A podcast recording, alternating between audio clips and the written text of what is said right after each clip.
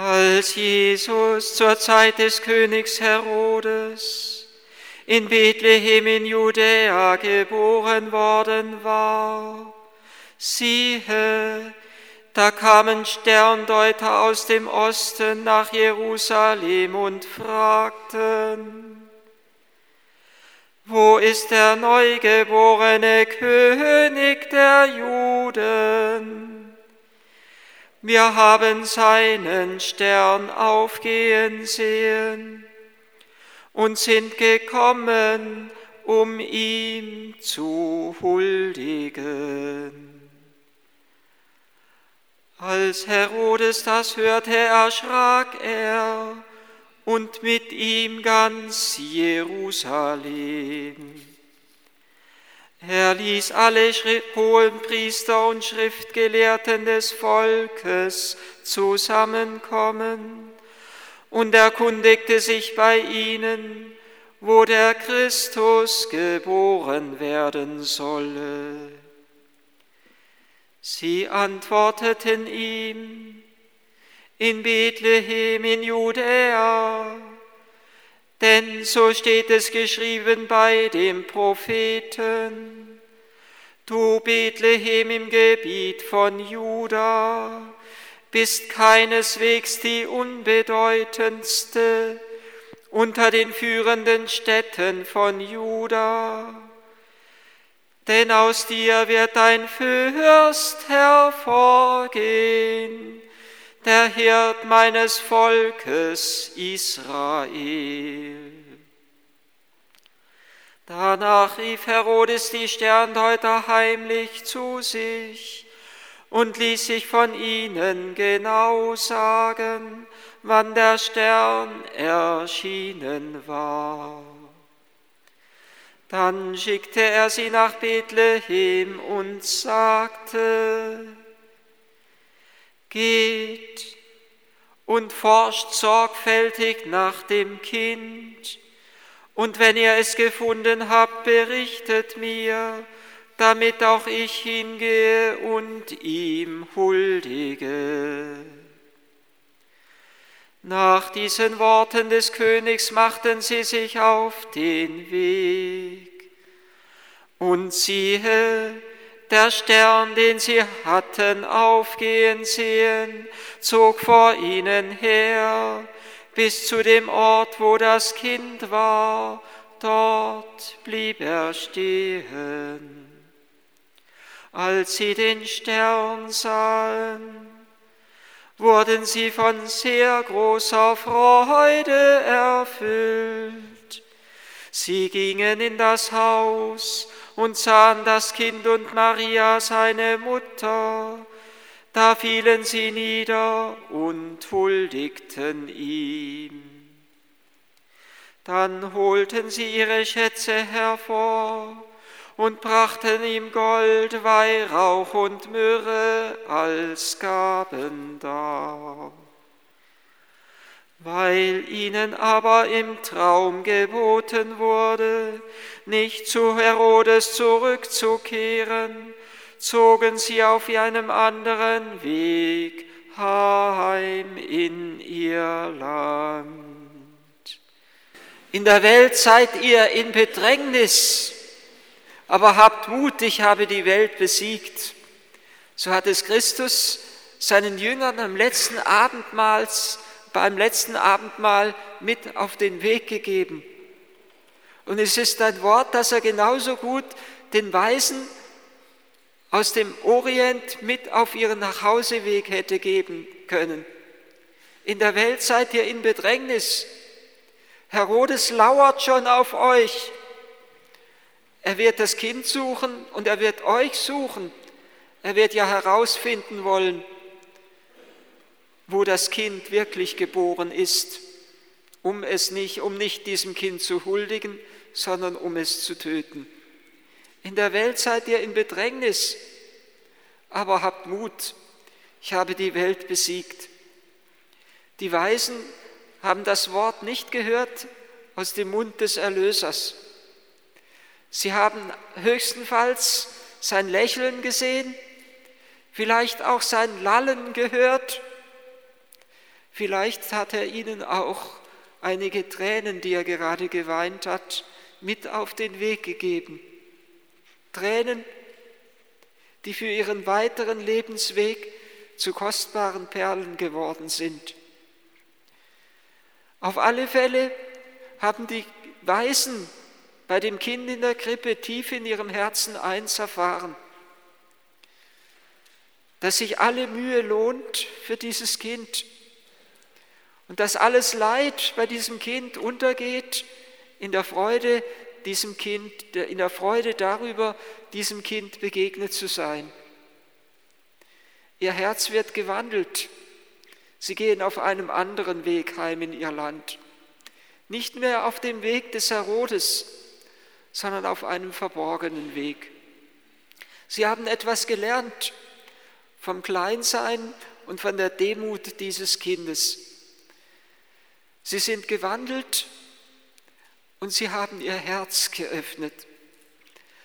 Der heilige Matthäus hat es so wunderbar und einzigartig geschrieben, mit Worten, die vom Heiligen Geist eingegeben sind, mit Worten, die vom Geist inspiriert sind. Er schreibt, und sie brachten ihre Schätze hervor, so ist es hier übersetzt. Wörtlich müsste man übersetzen, sie öffneten ihm ihre Schätze. Das, was verborgen war vor Christus, das wird vor ihm aufgetan. Sie haben nicht einfach irgendetwas aus ihrem Rucksack hervorgekramt, das sich unten drin irgendwo verborgen hatte, das sie in weiser Voraussicht mitgenommen hatten, weil sie ja wussten, dass sie einem Königskind huldigen werden. Umso erstaunlicher, dass sie nicht enttäuscht sind, dass dieses Kind in einem Stall geboren ist. Umso erstaunlicher, dass sie dennoch glauben, dass Christus wahrer Gott und wahrer Mensch ist und ein wirkliches Königskind ist, obwohl äußerlich gar nichts darauf hinweist. Sie taten ihm ihre Schätze auf und sie opferten ihm, so müsste man wiederum wörtlich übersetzen, Gold, Weihrauch und Myrrhe. Mit diesen Gaben haben sie ihm alle Bereiche ihres Lebens geöffnet. Das Fest der drei Weisen aus dem Morgenland, der drei Könige, wie wir sie auch nennen, wird ja bezeichnet als Erscheinung des Herrn. Erscheinung, weil seine Herrlichkeit aufleuchtet vor allen Völkern, die vertreten, ist in diesen, die vertreten sind in diesen Weisen. Aber seine Herrlichkeit erscheint nicht nur vor ihren Augen, dass sie sie sehen, sondern sie leuchtet in ihr Herz hinein, weil sie ihm mit ihren Scherzen ihr Herz geöffnet haben. Papst Benedikt hat es so schön formuliert, als er sagte, dass diese Schätze ja nicht einfach etwas Praktisches ist, was die heilige Familie in ihrer Not und Entbehrung gebrauchen kann. Vielleicht konnten sie nicht mal das wenige Gold unmittelbar in Geld und in Nahrungsmittel oder in sonstige Gebrauchsgegenstände umsetzen. Es ist nicht einfach etwas, was zum Gebrauchen da ist, sondern es sind Geschenke und Gaben, die die Anerkennung Christi als ihren Gott und als ihren Herrn zum Ausdruck bringen. Und mit dem Gold bringen sie ihren irdischen Reichtum diesem König dar. Und mit dem Weihrauch bringen sie ihm die Verehrung dar als König und als Gott. Und mit der Myrrhe bringen sie ihm ihr eigenes Leben dar. Und die Myrrhe, es ist nicht nur, sie ist nicht nur ein Zeichen, sondern sie sind ja bereit, das Martyrium für dieses Kind zu erleiden. Sie müssten ja damit rechnen, dass Herodes ihnen nachstellt.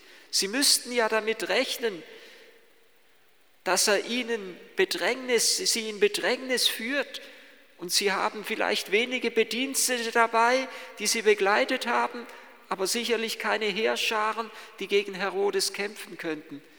Im Grunde genommen werden sie ihm blind ausgeliefert. Sie fürchten auch das Martyrium nicht.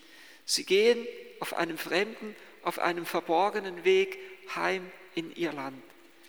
Sie brachten ihre Schätze dar und mit diesen Schätzen bringen sie ihm die Anerkennung dar als Herrn und als Gott, als Herrn ihres Lebens. Sie bringen ihm, öffnen ihm alle Bereiche ihres Lebens. Und seine Herrlichkeit erscheint, erstrahlt in ihre Herzen. Und das löst eine unbeschreibliche Freude in ihrem Leben aus. Die Freude, die hier beschrieben ist, ist der stärkste Superlativ der Freude, den es in der Heiligen Schrift gibt. Sie freuten sich außerordentlich mit einer großen Freude sehr, so könnte man geradezu übersetzen. Mit einer Mega-Freude, Mega ist das griechische Wort, das da steht. Sie bestreuten, freuten sich außerordentlich und ihre Freude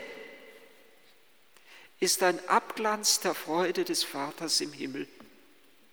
Denn der Vater im Himmel freut sich selber. Jesus hat uns das ja gesagt im Gleichnis vom barmherzigen Vater.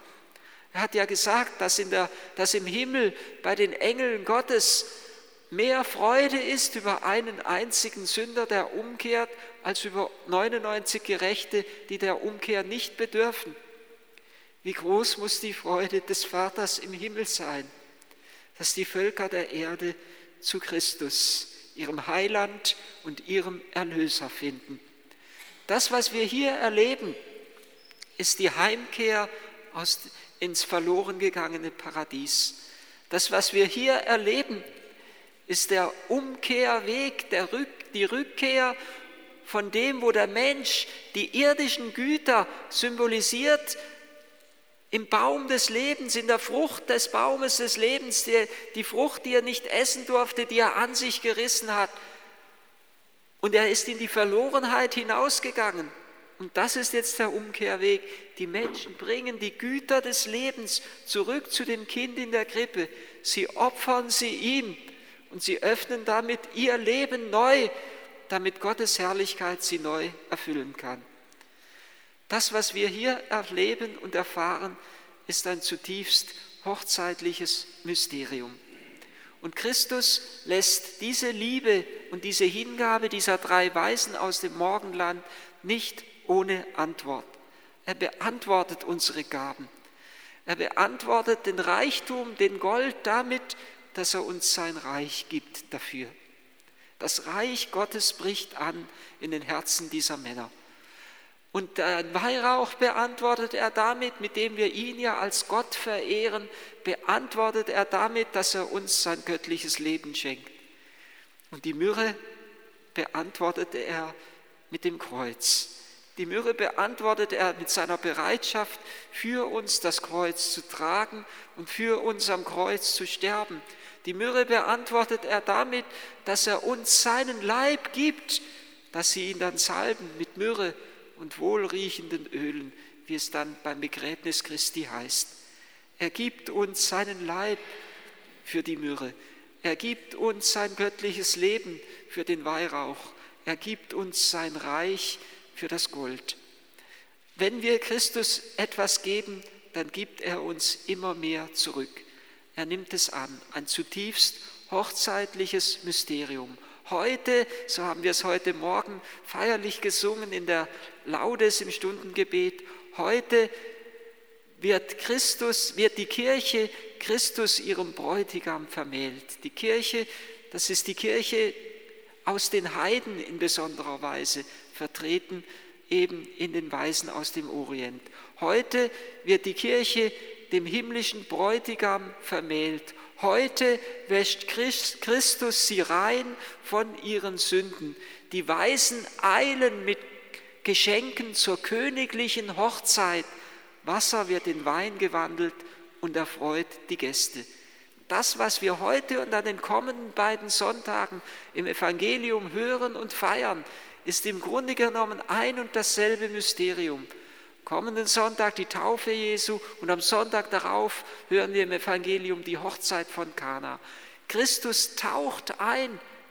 Die Weisen bringen ihr Leben dar, sie öffnen ihr Leben, sie öffnen die irdischen Güter, sie öffnen die Erde neu für die Herrlichkeit des Himmels. Christus taucht ein, indem er in den Jordan eintaucht, taucht er ein in diese Schöpfung um sie zu wandeln, um sie zu heiligen. Die Wandlung vollzieht sich. Wasser wird in Wein gewandelt und erfreut die Gäste. Die Schöpfung wird gewandelt. Das, was dunkel ist, wird zum Licht. Das, was Sünde ist, wird zur Gnade. Das, was Bosheit ist, wird beantwortet mit der göttlichen Barmherzigkeit. Die bringen ihre Gaben dar. Christus taucht in sie ein. Der Lebensfluss, so hat es Jean Corbot formuliert, fließt in unsere Todeswüste hinein und die Wüste wird zur blühenden Oase.